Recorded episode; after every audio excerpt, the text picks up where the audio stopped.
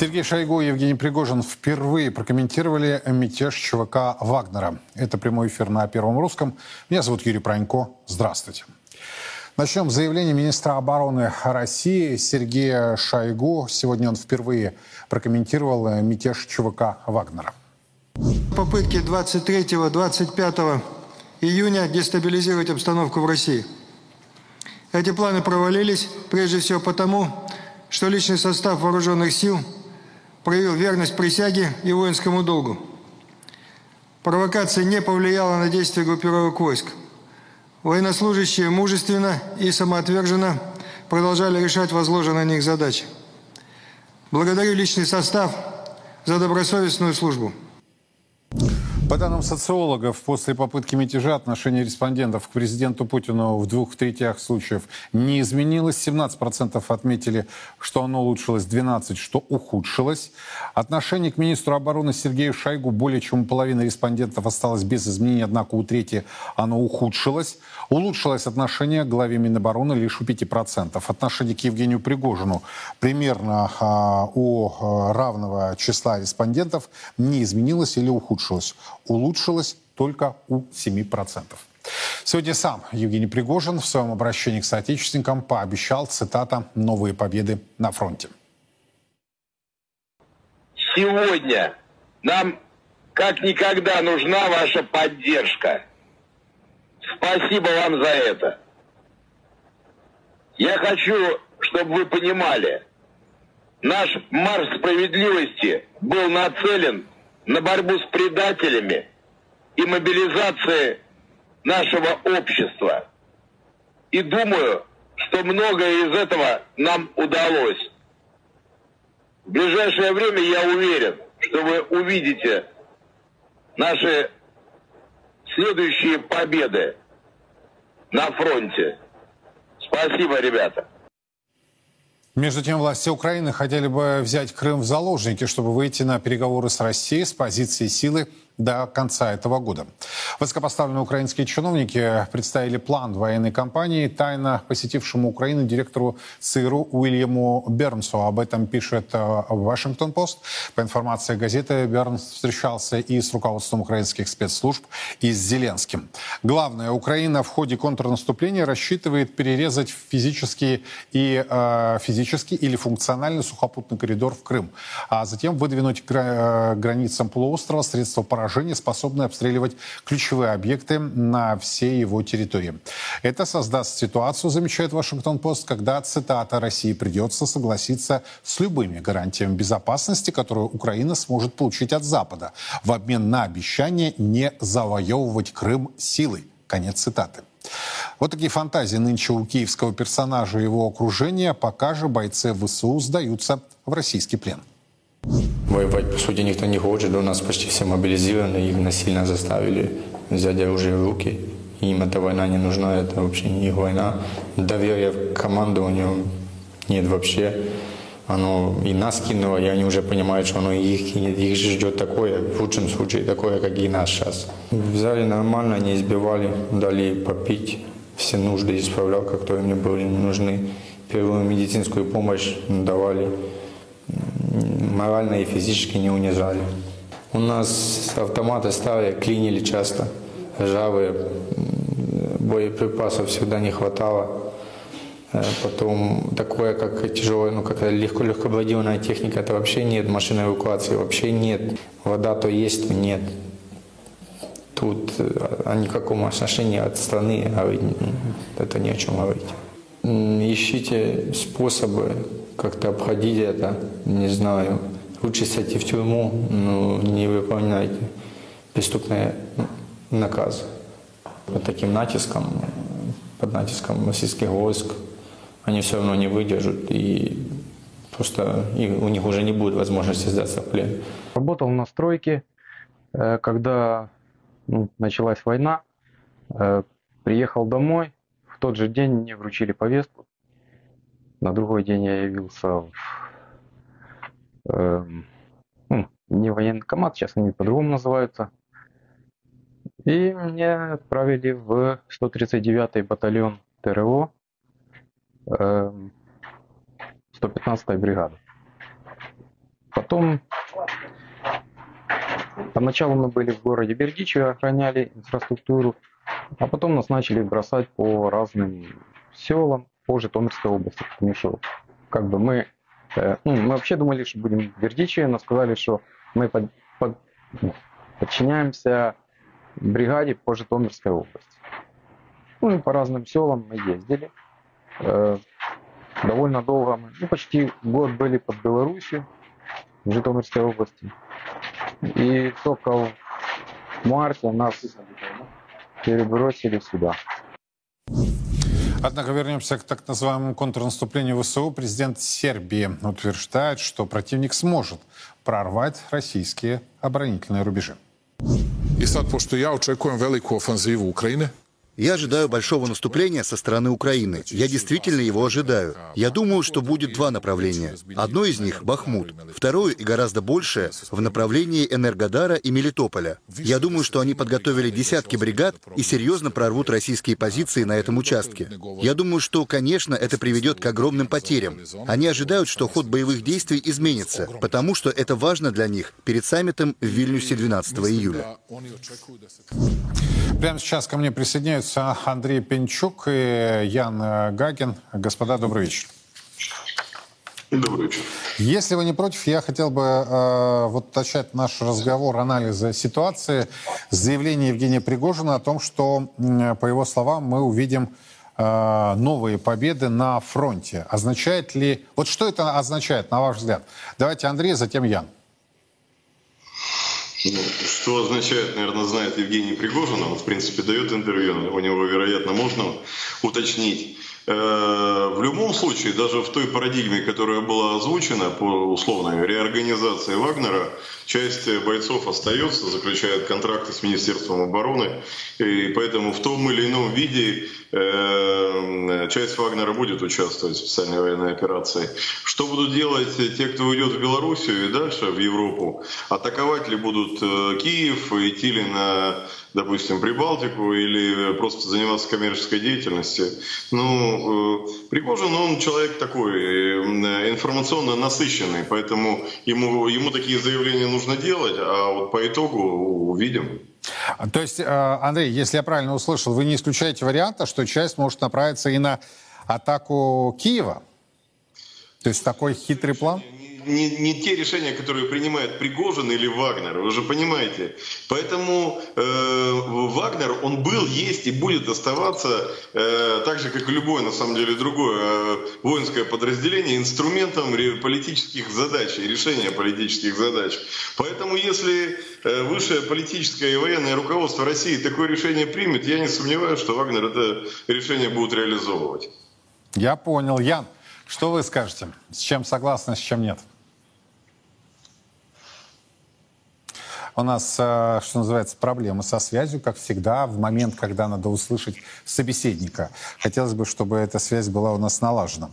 А, ну, давайте тогда перейдем и ко второй части э, нашего разговора. Вот эти заявления, которые были опубликованы через Вашингтон-Пост о встрече такой тайной миссии директора ЦРУ Бернса и его информирование со стороны украинских спецслужб и Зеленского о том, что э, необходимо взять Крым в заложники, чтобы выйти на переговоры с Россией, как одолжение, значит, что тут э, Вашингтон-Пост заявляет, России придется согласиться с любыми гарантиями безопасности, которые потребует Украина. Вообще, конечно, смешно читать сейчас американские вообще западные медиа. Сможет получить от Запада в обмен на обещание не завоевывать Крым силой. Конец цитаты.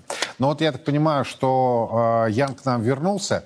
А, есть у нас на связи Ян, да? Да-да. Отлично. Да, да, да. Значит, да, э, тогда мне хотелось бы вот услышать ваш комментарий по поводу новых побед э, ЧВК Вагнера и, собственно, увязать это с публикацией в Вашингтон-Пост о том, что м- Зеленский и компания э, грозят э, не просто перерезать э, доступ в Крым, а взять полуостров в заложники. Ваше мнение? Э, ну, да, здравствуйте. Ну, э, что касается э, ЧВК «Вагнер», давайте, во-первых, выясним, ну, как бы, кто такие ЧВК «Вагнер».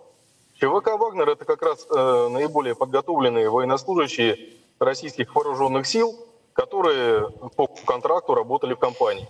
В любом случае, они остаются гражданами Российской Федерации, патриотами Российской Федерации. И после тех побед, которые они нам уже принесли на этой э, войне в СВО, э, я так думаю, что они принесут нам еще больше побед, э, неважно в каком э, статусе они будут находиться, потому что я уверен, что большая их часть все-таки подпишет контракт, контракт с Министерством обороны Российской Федерации. Поэтому списывать со счетов группу «Вагнер» э, не стоит. Это достаточно большой, большая боевая единица, состоящая из десятков тысяч военнослужащих, ну, служащих. И я так понимаю, что потенциально мы имеем достаточно серьезную армию в их лице. Э, что касается Крыма, то э, вообще сам визит главы ЦРУ на Украину, ну, можно сказать, это очередной жест, скажем, взаимодействия хозяина и раба потому что достаточно было увидеть, каким образом общался глава ЦРУ с самим Зеленским и с другими офицерами, э, несколько свысока. Он приехал как хозяин раздавать задачи, ставить задачи и проверять выполненное. И как раз вот это вот наступление, которое идет, естественно, оно идет э, именно с, по приказу из ЦРУ, и надо понимать, что Украина, естественно, лишена любого суверенитета, потому что глава лишь одного ведомства Госдепа Соединенных Штатов – таким образом общается с главой государства. Ну что это за государство может быть в таком случае? Э, что касается крымской самой истории, э, значит, э, натовские, натовская разведка разных стран НАТО, она давно передавала информацию, в том числе развединформацию, для украинских вооруженных сил, для нанесения ударов по всей линии боевого соприкосновения, в том числе по Крыму и Севастополю. То, что прежде всего использовались, использовалась авиация, вот эти вот так называемые беспилотники, вот эти, один из которых был случайно э, утоплен в море, э, в нейтральных, в нейтральных водах. Ну, я думаю, что картина повторится, и ввиду того, что э, вообще жест вот этот вот э, главы ЦРУ, этот визит, он подчеркивает участие, именно деятельное участие Соединенных Штатов в этом конфликте. Согласен, они но на ваш взгляд, вот они... насколько эти амбиции Зеленского окружения взять в заложники Крым реальны, на ваш взгляд? Э, ну, во-первых, не стоит списывать со счетов Черноморский флот, который вооружен достаточно серьезными э, ракетными э, ракетами, которыми, собственно говоря, и наносились удары ранее по всей территории Украины. Не надо списывать со счетов нашей РВСН, и не надо списывать возможность применения Российской Федерации тактического ядерного оружия. Я понимаю, что мы этого не, не, не стараемся в любом случае избегать, но неужели Зеленский хочет нас вынудить сделать так? А может быть и пытается вынудить. Я не, не удивлюсь этому. А, в общем-то, если действительно подобное может произойти, то он опять останется, на мой взгляд, с прибылью. Но это мое оценочное суждение. Андрей, что скажете по поводу публикации «Вашингтон-Пост»? Э, перед ответом небольшая ремарка, вот, чтобы закруглить тему с Вагнером. Знаете, э, такое небольшое дополнение, которое не, не, не часто звучит и которое надо учитывать. Э, дело в том, что численность всей белорусской армии составляет 70 тысяч человек. Из них, по экспертным оценкам, ее боеготовый сегмент где-то порядка 16 тысяч. Ну, я думаю, все уже представляют численность и подготовленность Вагнера, поэтому надо понимать просто, что теперь у Беларуси две, армии все ее боеготовые, боеготовые возможности. Значит, э, теперь что касается Крыма. Вот смотрите, сейчас э, пока коллега отвечал, я взял телефон и посмотрел э, заголовки СМИ за последние полгода. Так вот, если вы отмотаете назад, сделаете то же самое, вы увидите заголовки в марте, э, вот то, что я сейчас успел увидеть, Украина готовится атаковать Крым. Апрель. Значит, Украина готовит операцию по значит, удару по Крыму. Май. Значит, в мае Украина нанесет удар по Крыму. Поэтому Поэтому вот этот вот день сурка, который вот в таком постоянном режиме мотается по поводу того, что вот-вот сейчас значит, будет нанесен страшный удар, это такая уже сформированная информационная стратегия, стратегия информационной войны. Теперь, что касается не информационной уже, а как бы содержательной части. Видите ли, в чем дело? Я э, не сомневаюсь, что сейчас предпринимается очередная попытка, очередной виток выйти на кулуарные э, переговоры э, по ну, замораживанию там, или э, по перемирию, по, как, по каким-то формам э, значит, диалога, ну, естественно, с международным участием. Так вот, все стороны пытаются максимально усилить переговорные свои позиции, э, усилить их вот э, подобными демаршами. У Украины нет абсолютно никаких шансов там, начать какие-то реальные боевые действия за Крым. Более того, я очень сильно сомневаюсь, что у них есть какие-либо реальные шансы сейчас по э, так, перерезанию этого так называемого сухопутного коридора. Единственное, что может быть, Э, они вот э, по итогу вот, вот этих вот прощупываний, которые они последние уже э, почти месяц, последние три недели с большими жертвами для себя совершают, они нащупают какую-то точку, могут в теории совершить э, тактический рывок, значит, сделать много-много фотографий, значит, заявление о том, что они молодцы, может быть даже, не дай бог, чтобы этого не случилось. Но это должно произойти вот прям вот в эти дни, потому что да, да, 11-12 июля Вильнюс же, да. 10 суток, 10 суток, совершенно верно. 10 суток.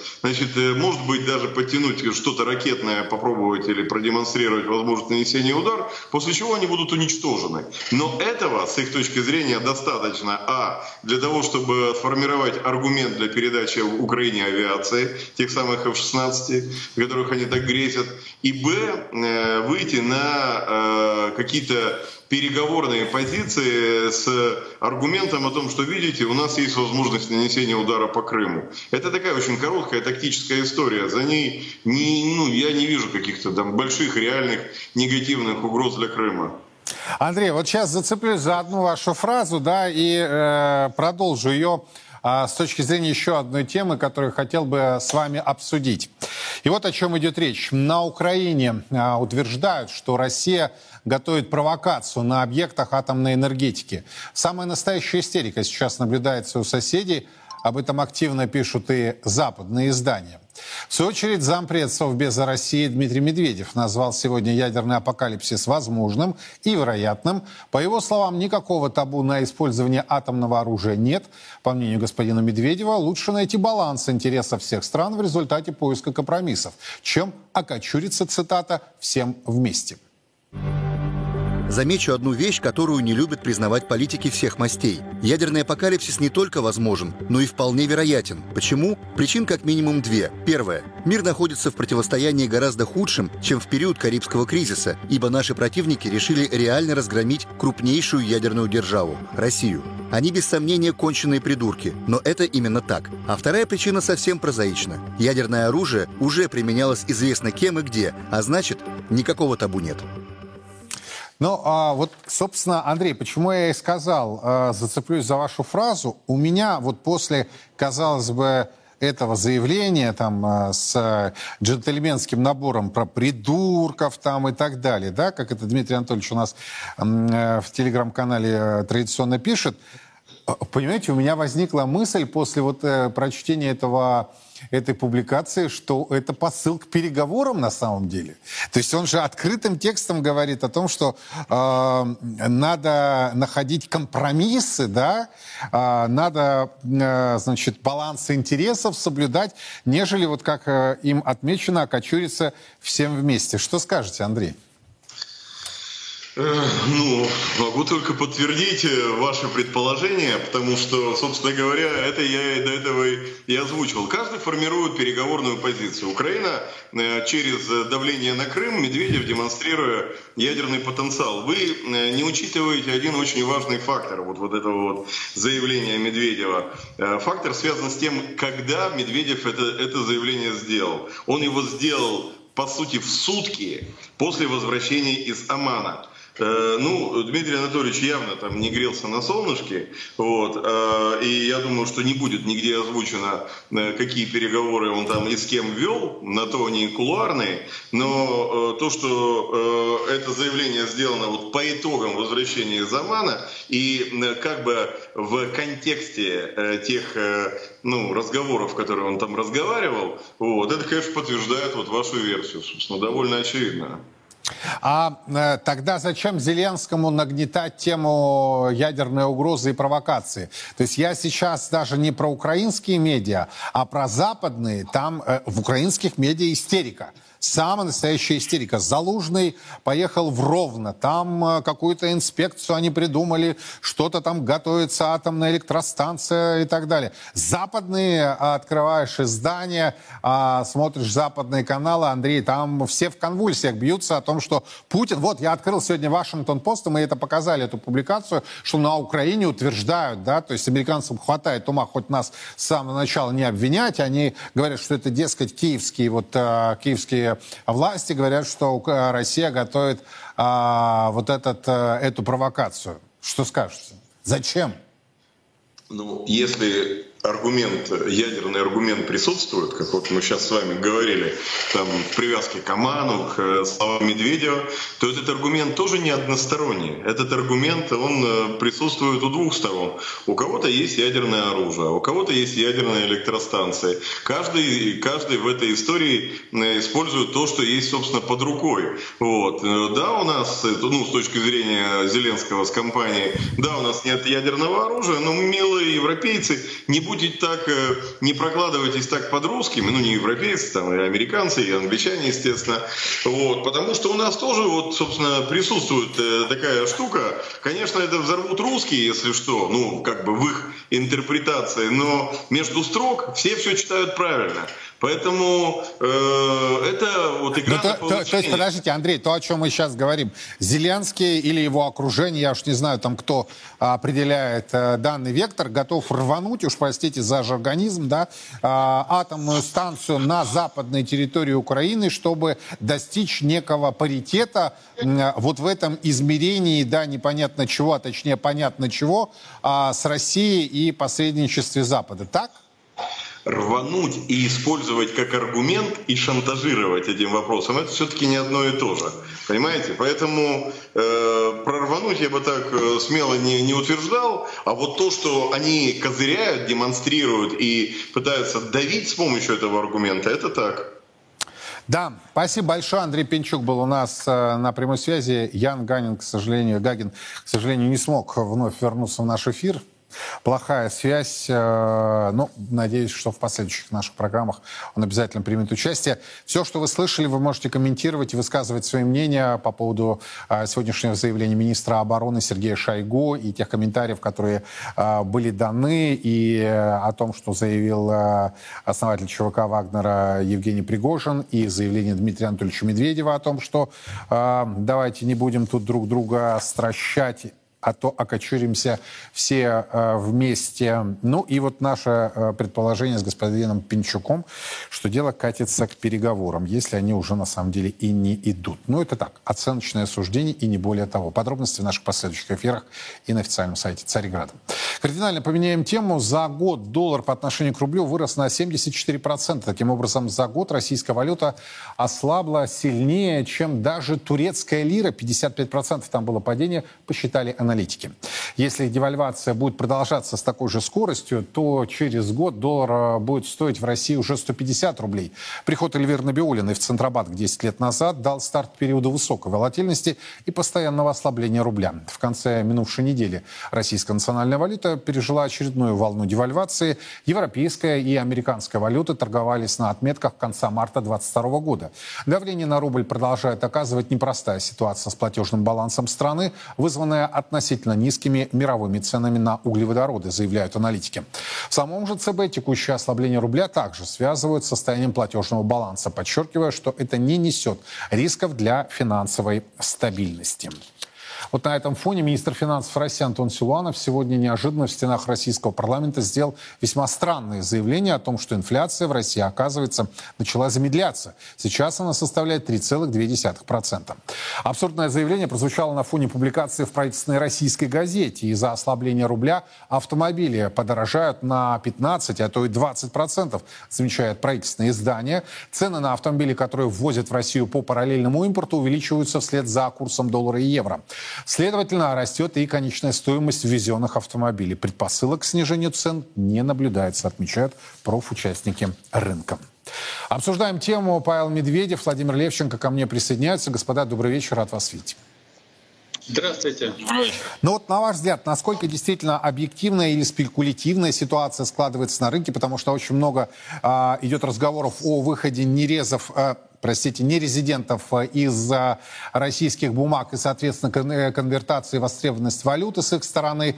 А правительственная комиссия по вот этим согласованиям, выходу, входа и так далее, а, я так понимаю, работает 24 часа в сутки, 7 э, дней в неделю. Ну и да, а, вот это заявление о том, что баланс, торговый баланс несколько изменился по сравнению с тем, что было в минувшем году, и, к сожалению, не в пользу России. Павел Алексеевич, давайте вы начнете, а Владимир подхватит. Ваше мнение.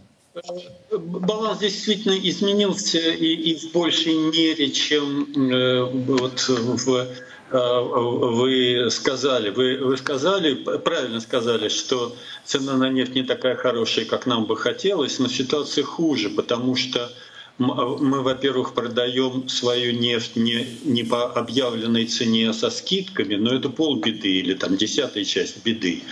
А большая часть беды состоит в том, что мы а, продаем за не очень удобную валюту. Ну, например, мы индийцам продаем много нефти или продали уже много нефти за индийские рупии.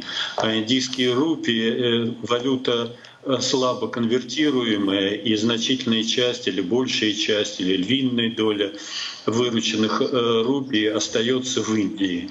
А, таким образом, э, добытчики нефти, те люди, которые транспортировали нефть, получили зарплату в рублях, а товары, которые они могли бы купить на эти рубли, если бы Э, продана была нефть за ловкую валюту, на которой можно купить э, те продукты, э, которые им нужны. Такой валюты мы не получили. Значит, возник дисбаланс, рублей стало слишком много, а долларов и евро, которые обычно оцениваются, когда речь идет о э, силе или слабости рубля, э, не добавилось. Так мало того, что э, долларов и евро не добавилось, реально не добавилось даже индийских рупий. Кроме того, транспортировка нефти стала значительно более дорогой. То есть кому-то там, каким-то морякам, которые везут нефть в танкерах, тоже надо заплатить э, зарплату. Такую зарплату, которой в прошлом не было. Раньше нефть э, относительно дешево э, транспортировалась по э, трубам, а теперь э, такая возможность исчезла или почти э, исчезла. Э, и изменилась структура производства Э, зарплату получают люди, которые э, производят вооружение. Ну, человек произвел танк, а получил зарплату. Ну, в магазин-то он пошел и не попросил кусочек танка ему продать. Ему э, хочется купить хлеба и масло. И здесь тоже дисбаланс возникает. Ну и по малому счету недавно окончился период выплаты налогов.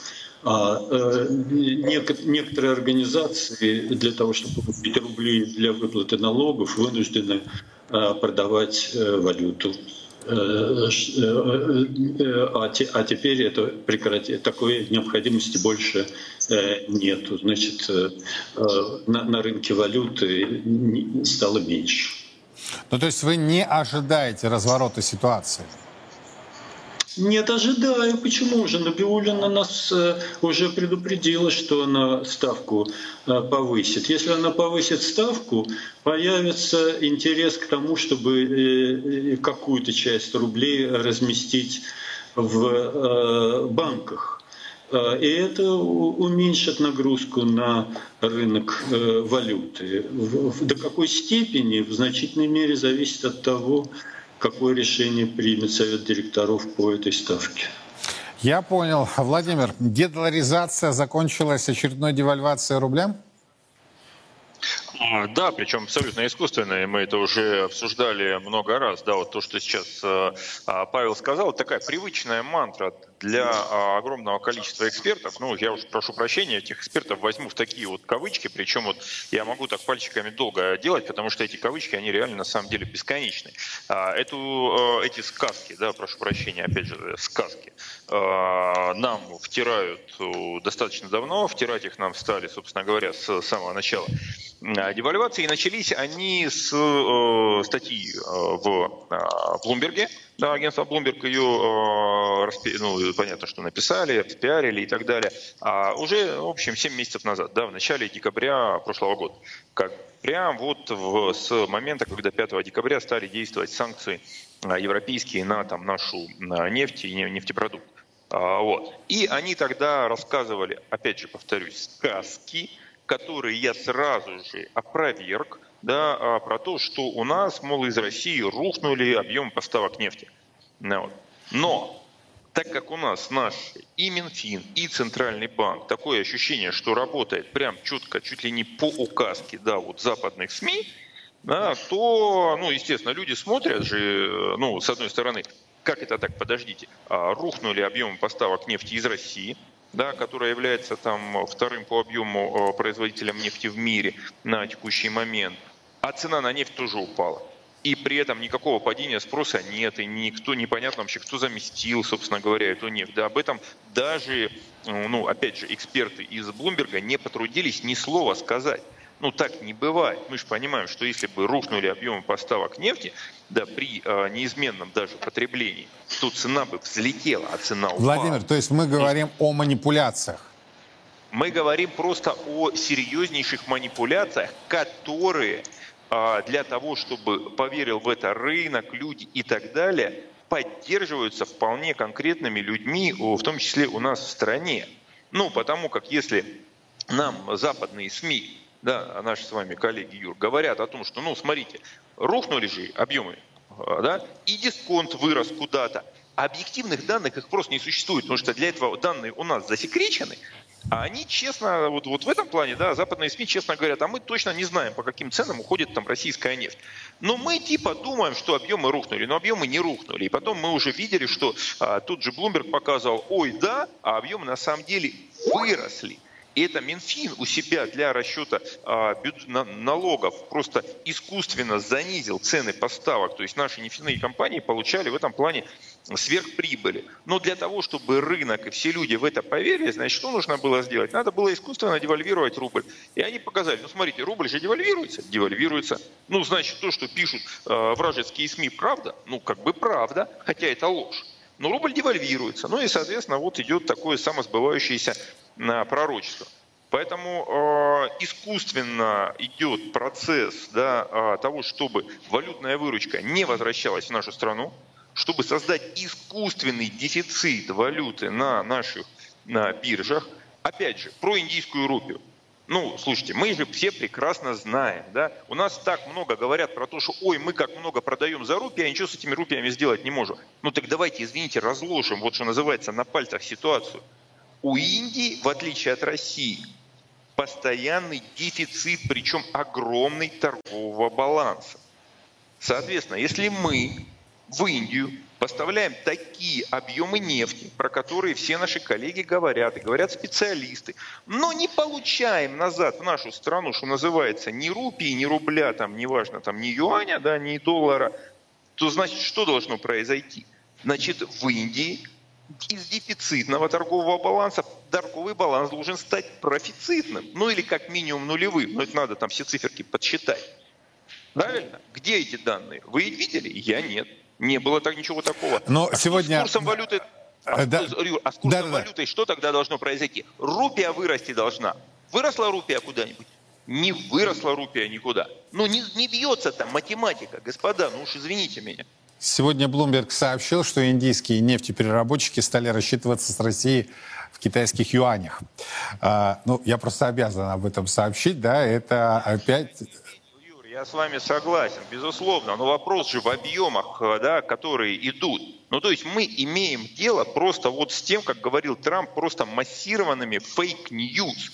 Нельзя а вот смотрите, я, я, я, э, я готов даже вас поддержать, потому что никогда не думал, что э, профессиональная необходимость чтения западных медиа, чтения, просмотра превратится на самом деле в самое настоящее испытание, э, потому что они лгут, и ложь у них погоняет ну, как бы это помягче-то сказать, неправдой, что ли. Но вернусь в Россию, вот с вашей помощью пойму слова, надеюсь, господина Силуанова. Сегодня он был на заседании парламентского комитета по бюджету и налогам и сказал, что э, инфляция в России замедляется и какие-то исторические минимумы она достигла. Ладно, я убираю профессиональное э, сравнение базы предыдущего года, да, и Силуанов об этом точно знает. А, но это вызывает у наших с вами соотечественников, мягко говоря, гнев, непонимание. Но в ту минуту, когда сообщал министр финансов, а, рапортовал точнее об этом а, в стенах российского парламента, правительственная, подчеркиваю, правительственная российская газета публикует сообщение, что девальвация уже привела к росту цен на автомобили от 15 до 20 процентов. Вот эта раскорреляция или шизофрения, наверное, медицинской терминологии лучше уже пользоваться. Это вот что, Павел Алексеевич? Э, э, я думаю, что автомобили не входят в ту корзину, по которой официально считается инфляция. Та корзина, по которой считается инфляция, очень бедная. А, э, это не значит, что я утверждаю, что инфляция подсчитывается правильно. Вопрос об инфляции, да вообще вопрос о статистических, экономических данных всегда очень трудный, чтобы не сказать э, хуже. А тогда, когда происходит слом тенденций, когда Э, меняются эти э, тенденции очень резко, тогда продолжение э, рядов наблюдений делается более или менее бессмысленным, потому что данные несопоставимы. Я, я думаю, что что-то похожее мы сейчас наблюдаем тогда, когда читаем информацию про инфляцию. Ну, то есть министр финансов сотрясает воздух? Э, министр э, финансов э, сообщает официальные данные. Вот и теперь мы ряд этих официальных данных там за ближайшие 10 лет изучим, и через 10 лет вы нас позовите, мы вам расскажем про инфляцию всю правду. Я обязательно это сделаю. Володя, что скажешь по поводу сегодняшних заявлений и публикаций в части роста цен? А, нет, но здесь э, я абсолютно согласен да, с коллегой, что через 10 лет либо ишак, либо падишах, да, может быть и сдохнут, хотя всем, конечно, от души хочется пожелать а, доброго здоровья, однозначно, совершенно, да, но а, мы уже много-много, не знаю, даже уже не лет, а десятилетий говорим о том, что вот это вот, ну, грубо говоря, что такое вот эти вот официальные цифры инфляции. Ну, это средняя температура по больнице, да, то есть половина, там, грубо говоря, там лежит в морге с температурой, там, не знаю, ну, там, окружающей среды, там, какие-то, там, 20 небольшим градусов, да, а остальных температура 40. Ну и на круг у всех 36,6 и все замечательно, да, хотя очевидно, что те, у кого там 40 или 40 плюс, тоже скоро будут в, собственно, в морге. Но выглядит все как все хорошо, прекрасная маркиза. Поэтому это вот про инфляцию. Нужно кардинально менять подход к расчетам. А, я бы хотел а, пару слов, да, если у меня есть пару минут, сказать еще про вот ту статистику, да, Юр, с которой ты начал, про то, насколько снизился рубль. Это, конечно, правильная статистика, но я считаю, что нужно смотреть глубже, как Казьма Прутков да, говорит, э, зри в корень. А вот если смотреть в корень, то что мы видим? Мы видим четыре, четыре подряд квартала непрерывной, причем сильной девальвации рубля. А теперь давайте вспомним, а было ли вообще хоть когда-либо в российской истории такое? И я скажу, что не было. То есть, да, были, то есть ни в 2014, ни в 2008, ни в 1998 четырех подряд кварталов сильной девальвации не было. Все ограничивалось тремя кварталами. Это принципиальнейший момент, который мы сейчас видим. И более того, а девальвация рубля сейчас несет за собой гораздо более серьезные последствия, и не только макроэкономические, но и социальные, и политические, и можно там продолжать дальше, но э, это не тема э, текущего эфира. Поэтому вот то, что сейчас происходит, это серьезный подрыв не только экономики России, это прям очень и очень серьезная э, история. И игнорировать такие вещи нельзя категорически. Более того, что мы видели? Мы видели ускорение девальвации после э, событий 24 июня да, в моем родном городе. И ну, я тогда говорил всем, что нужно срочно, прям срочно вводить контроль над потоками капитала. И если этого не сделать, будет катастрофа, которую мы сейчас и наблюдаем и в которой, абсолютно, причем рукотворная катастрофа, и в ней, и от, вот люди, которые, тот же Антон Силуанов, там и люди в ЦБ, они просто отказываются воспринимать реальность. Это преступная халатность или что-то более серьезное? Я не знаю.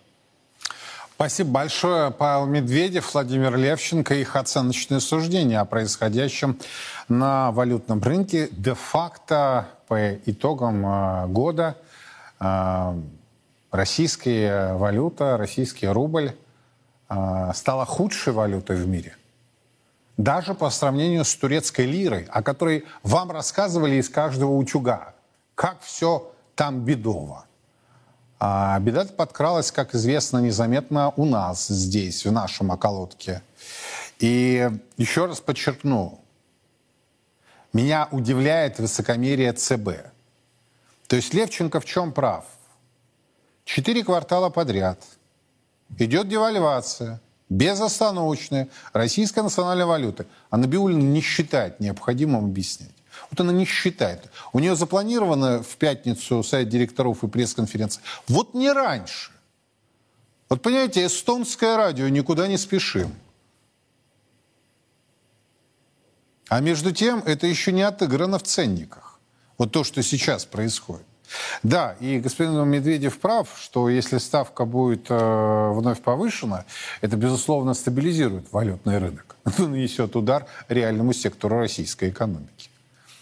Вот такой ЦБ, вот такое десятилетие во главе Банка России госпожи Набиулиной. Даже никаких вот оценок, да, просто констатация. Раз, два, три, раз, два, три, все. Все на ваших глазах происходит. Идем дальше. В России масса вакансий, вы не поверите, а компании готовы повышать зарплаты. Надеюсь, это о вас и о ваших предприятиях. Однако брать на работу некого. Об этом сегодня сообщили ведомости. Больше всего страдает реальный сектор. По данным ЦБ, с начала 2023 года в промышленности зафиксирована самая низкая за последние 25 лет э, обеспеченность кадрами. Издание отмечает, что кадровый голод привел к рекордно низкой безработице. По данным Росстата, в мае показатель был на уровне 3,2%. В связи с недостатком свободных кандидатов компании вынуждены предлагать потенциальным сотрудникам все более высокие зарплаты. Согласно Росстату, средненачисленная номинальная зарплата в России составляет более 71 тысячи рублей, что на 13% выше аналогичного показателя 2022 года. Продолжающийся рост зарплат подтвердили все опрошенные представители крупных российских компаний. Так, гендиректор Северстали сообщил, что с 1 апреля работникам компании, э, зарабатывающим менее 50 тысяч рублей в месяц, повысили зарплату на 12%, остальные сотрудники получили повышение на 10%. РЖД решила повысить зарплату сотрудников еще в 2022 году. Работники компании стали зарабатывать на 15% больше относительно 20 2021 года. Аналитики отмечают, что увеличение зарплат – вынужденная мера и единственный способ быстро закрыть появляющиеся вакансии. Давайте обсудим тему. Елена Артемьева и Владимир Баглаев ко мне присоединяются. Господа, добрый вечер. Добрый вечер. Лен, давайте с вас начнем. Вы единственная дама в нашей мужской компании. Что скажете по поводу э, вот этой образовавшейся рекордно низкой безработицы? Стоит ли этому радоваться? Потому что я э, читал и э, слушал мнения ваших коллег. В общем-то, они особо говорят, не, не стоит этому радоваться. И что касается вот этого роста заработных плат. Реально ли это происходит, на ваш взгляд? Я могу сказать, что, наверное, радоваться стоит э, самим соискателям. То есть для них сейчас рынок благоприятен, и они могут э, диктовать свои условия, мы это видим. А, для работодателей, конечно же, низкий уровень безработицы – это скорее минус, потому что им каждый год становится все сложнее закрывать вакансии, и поэтому они идут на разные дополнительные а, ухищрения и повышают зарплату. Действительно, мы это видим по нашим вакансиям. По некоторым отдельным профессиям рост зарплат за год составил и 30, и 35 процентов. Это в первую очередь а, рабочие профессии, это токари, фрезеровщики, укладчики, слесари, и так далее. А, поэтому там предлагают дополнительные какие-то плюшки в виде соцпакета даже тем категориям сотрудников, которые раньше были относительно э, не очень заинтересованы в этом и не очень спрашивали про это. Это, опять же, рабочие профессии. Ну, то есть люди действительно стали более избирательны и менее склонны искать работу, потому что когда создаются условия нестабильности, ты меньше хочешь менять что-то в своей жизни и больше раздумываешь над тем, а не остаться ли здесь и не попытаться себе какие-то условия. Лена, я правильно услышал, речь идет в первую очередь о рабочих специальностях. Да, да, потому что у представителей, например, IT-сферы зарплаты росли и до этого достаточно высокими темпами. Их и до этого было достаточно тяжело нанимать на работу. А что касается, согласны ли вы с данными Росстата по а, средней начисленной э, номинальной зарплаты? Более 71 тысячи рублей. Я могу сказать, я слышала обсуждение про инфляцию и могу тоже его прокомментировать. Инфляция, там несколько сотен товаров и услуг используются для того, чтобы рассчитать этот индекс, и у каждого товара и услуги разный совершенно вес в соответствии с тем, какую, какую долю он занимает в потребительской корзине. И что касается зарплаты, то здесь, естественно, это данные те, которые передаются в Росстат э, компаниями сами э, все те официальные данные, которые в эм, органах статистики есть. Поэтому средняя зарплата – это не медиана, конечно же, и она не очень нивелирует разницу между минимальным и максимальным уровнем. Она очень сильно отличается по видам деятельности, конечно же, если вы посмотрите официальные данные Росстата. И она очень отличается и по регионам. Поэтому у меня нет основания верить либо не верить данным. Я принимаю их как данность. Вот они такие. И если смотреть на те данные, которые есть у нас в вакансиях, понятно, что что в вакансиях э, это те данные, которые декларирует работодатель, что он заплатит эту зарплату сотруднику, если он выйдет, там нет упоминания о каких-то там премиях, там каких-то KPI и так далее. И мы можем сказать, что в целом э, наши данные говорят о том, что мы в среднем, средняя зарплата наша ну, не сильно отличается от среднего Росстата. Я понял. Э, ну, номиналка, она есть, номиналка. Владимир, что скажете? Ну, смотрите, э, я не стал бы рассматривать нынешнюю ситуацию с точки зрения, кому выгоднее, нанимателю или работнику. По одной простой причине. Значит, повышение заработной платы э, работника в нашей ситуации э, российской, оно неизбежно с одной стороны, но как следствие неизбежно приведет к закрытию предприятий в ближайшем будущем с другой стороны, потому что они просто будут неконкурентоспособны с импортными поставщиками, с Китая. И как следствие потом неизбежно будет уже под, э, рост безработицы и ненужность профессий. Но с другой стороны, э, вопрос с точки зрения о стратегии и тактике, э, кто и как вообще с кадрами работал в стране. Ведь то, что произошло, все совершенно предсказуемо. У нас же строилась с вами рыночная экономика в стране, верно? И эта рыночная экономика, она показала сейчас конкретно свои конкретные конкретные результаты. Дело в том, что в нашей стране ни один инвестор, ни один принципиально не рассматривает долгосрочные частные инвестиции. Слишком волатильная у нас бизнес-среда. Очень крупные проекты, так или иначе, еще под эгидой государства, на личных контактах больших чиновников и больших бизнесменов Запада, они как-то еще более-менее прикрывались. А вот то, что касается даже крупного бизнеса, это все было на э, на страх самого предпринимателя, э, соответственно, какие риски предпринимателя? Это разорение со всеми вытекающими последствиями. И эти риски, которые, э, тут парадокс, э, риски, которые предприниматель при долгосрочных инвестициях получает, они, с одной стороны, совершенно непредсказуемы, а с другой стороны, и это еще больше страшно, каламбур, они предсказуемо неизбежны. И вот такой каламбур. Но, э, с другой стороны, э, вряд ли сегодня кто-то в стране будет спорить, что наша действующая кредитно-денежная политика никак не способствует э, развитию наукоемких производств с высокой добавленной стоимостью, как следствие с длительными производственными циклами, которые требуют длительных инвестиций.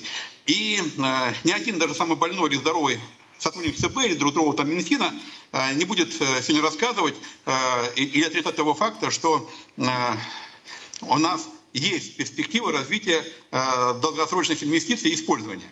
И опять-таки, если спорить даже с цифрами, чтобы не спорить, э, давайте посмотрим вот эти рулевые нашей экономики, к чему привели страну.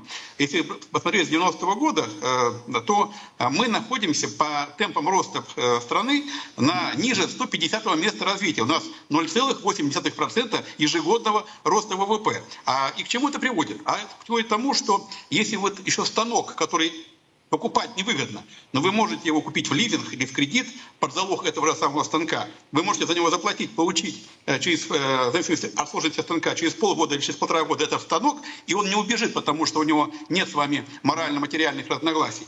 То в кадры надо вкладываться не на год-полтора, а чтобы получить неизвестным результатом человека, надо вкладываться за 7 лет до его выхода, 5-7 лет. При этом э, ничего не мешает через 7 лет кому-то э, более богатому предприятию, сказать, ЧФРС э, хватает компании с международными возможностями, так скажем, финансами, перекупить этого специалиста. И, в принципе, э, таким образом, когда перекладывается эта ситуация на частный бизнес, надо сказать, что государство в данной ситуации закладывает неизбежную технологическую и кадровую деградацию в стране. А если еще при этом учесть, э, с какими темпами финансируются плюшки э, в мегагородах и офисных центрах больших предприятий, вернее, больших городов и поселений, то вы понимаете, что из рабочих городов э, просто пачками выезжают молодые и здоровые. И как не поднимает пенсионный возраст, конечно, его можно поднять до 90 лет для того, чтобы токаря еще поработали, но там возникает другая проблема. Э, дело в том, что пенсионный возраст может наступить и в 70 лет, но если вы ежегодно проводите медицинский осмотр, то вам врач может запретить работать уже и в 52 года. И что с этим делать? Поэтому, вы знаете, я э, прокадриваю голод в промышленности российской. Это не вчерашняя тема. Об этом говорят лет 15. На всех наших ассоциациях э, ежегодных, ежемесячных. Это больная тема. Но я считаю, что то, что мы сейчас наблюдаем, это сознательно долгосрочная э, государственная политика Министерства образования э, и в том числе Министерства развития и экономики. Потому что это звенья одной цепи. Спасибо большое. Елена Артемьева, Владимир Баглаев были у нас на прямой связи. Их оценочное суждение о росте заработных плат, о котором постоянно говорят э, в правительстве, в официальном, э, офици... органы официальной статистики, и о рекордно низкой безработице, но почему-то ей никто не радуется. И завершая программу, в Калининграде состоялся очередной Всероссийский форум Всемирного Русского Народного Собора, посвященный двум важнейшим проблемам национальной безопасности – демографии и миграции – Подробности далее. Угроза национальной безопасности. Эти слова в начале июля неоднократно звучали в Калининградской области, самом западном регионе земли русской. Нет, на этот раз речь шла не об угрозе Запада, но о проблеме, которую мы сами создали многолетней необдуманной миграционной политикой, приведшей к всплескам этнической преступности и замещению коренного населения в целом ряде отраслей. Именно этим проблемам был посвящен Всероссийский форум Всемирного Русского Народного Собора «Защита российской семьи. Демографическая и миграционная политика», собравший ведущих экспертов в этих тесно приплетающихся областях. И не случайно прошедший именно в Калининграде, где проблема трудовой миграции успешно решена уже несколько лет назад. В нашем регионе мы ограничили целый ряд сфер, где мигранты могут, э, трудовые мигранты могут работать. Это общественный транспорт, такси, э, социальные какие-то службы, то есть образование, детские сады, школы, э, наши медицинские учреждения. Эти сферы для вот, трудовых мигрантов, они закрыты. Но кто поможет восполнить нехватку трудовых ресурсов? Ответ очевиден – русские люди. В том числе те, кто живет за пределами современной России на осколках Российской империи и Советского Союза. Чтобы облегчить их возвращение на родину, Калининградская область выдвинула идею карты русского. В случае поддержки этой идеи на общегосударственном уровне она предоставит нашим соотечественникам, пока не имеющим гражданства России, особые права в получении образования, медпомощи, трудоустройстве и многих других сферах. Участница форума Алина Ефремова-Герлиня, репатриантка из Латвии и супруга ветерана СВО, уверена, эта инициатива очень важна для всех русских людей в 90-е годы неожиданно оказавшихся за границей и практически бесправных. Я восемь раз подавала на ВНЖ и на гражданство России, получала отказы, к сожалению, а, дважды не проходила по квоте. Все это меня очень сильно, естественно, демотивировало. Вот. И я безумно рада, что сейчас у огромного количества русского народа из Прибалтики появляется такая возможность, что они могут использовать карту русского. Эксперты Всемирного русского народного собора уже разработали содержательную резолюцию Калининградского форума. Этот текст будет не только опубликован, но и направлен законодателям всех уровней и главе государства. Перечисленные в нем меры позволят сохранить и приумножить наш государствообразующий русский народ. И, что немаловажно, обеспечить безопасность наших соотечественников. Сегодня наша задача первоочередная – это увеличить рождаемость в нашей стране, сделать все для того, чтобы Россия стала многодетной страной. Необходимо сделать все для того, чтобы наши соотечественники вернулись. И эти задачи сегодня поставил перед собой форум Всемирного Русского Народного Собора в Калининграде. В числе принятых форумом рекомендаций властям государства российского антиабортные меры и меры поддержки многодетных семей. И что крайне важно, решение в области пространственного развития, позволяющие вывести наш народ из глобальных человейников. Только при возвращении на русскую землю в малоэтажную Россию возможен русский бэби-бум. И это важнейшая задача недалеких десятилетий, а самых ближайших лет. Задача русского выживания и возрождения. Во все времена и во всех войнах русские люди молились о победах наших бойцов их небесному покровителю, Георгию Победоносцу. В ста городах 89 регионов России пройдет всероссийский молебен святому великомученику Георгию Победоносцу. Каждый сможет поклониться его мощам и попросить святого о помощи. Нет сомнений, молитвами Георгия Победоносца Господь защитит наших воинов и дарует нам новую, великую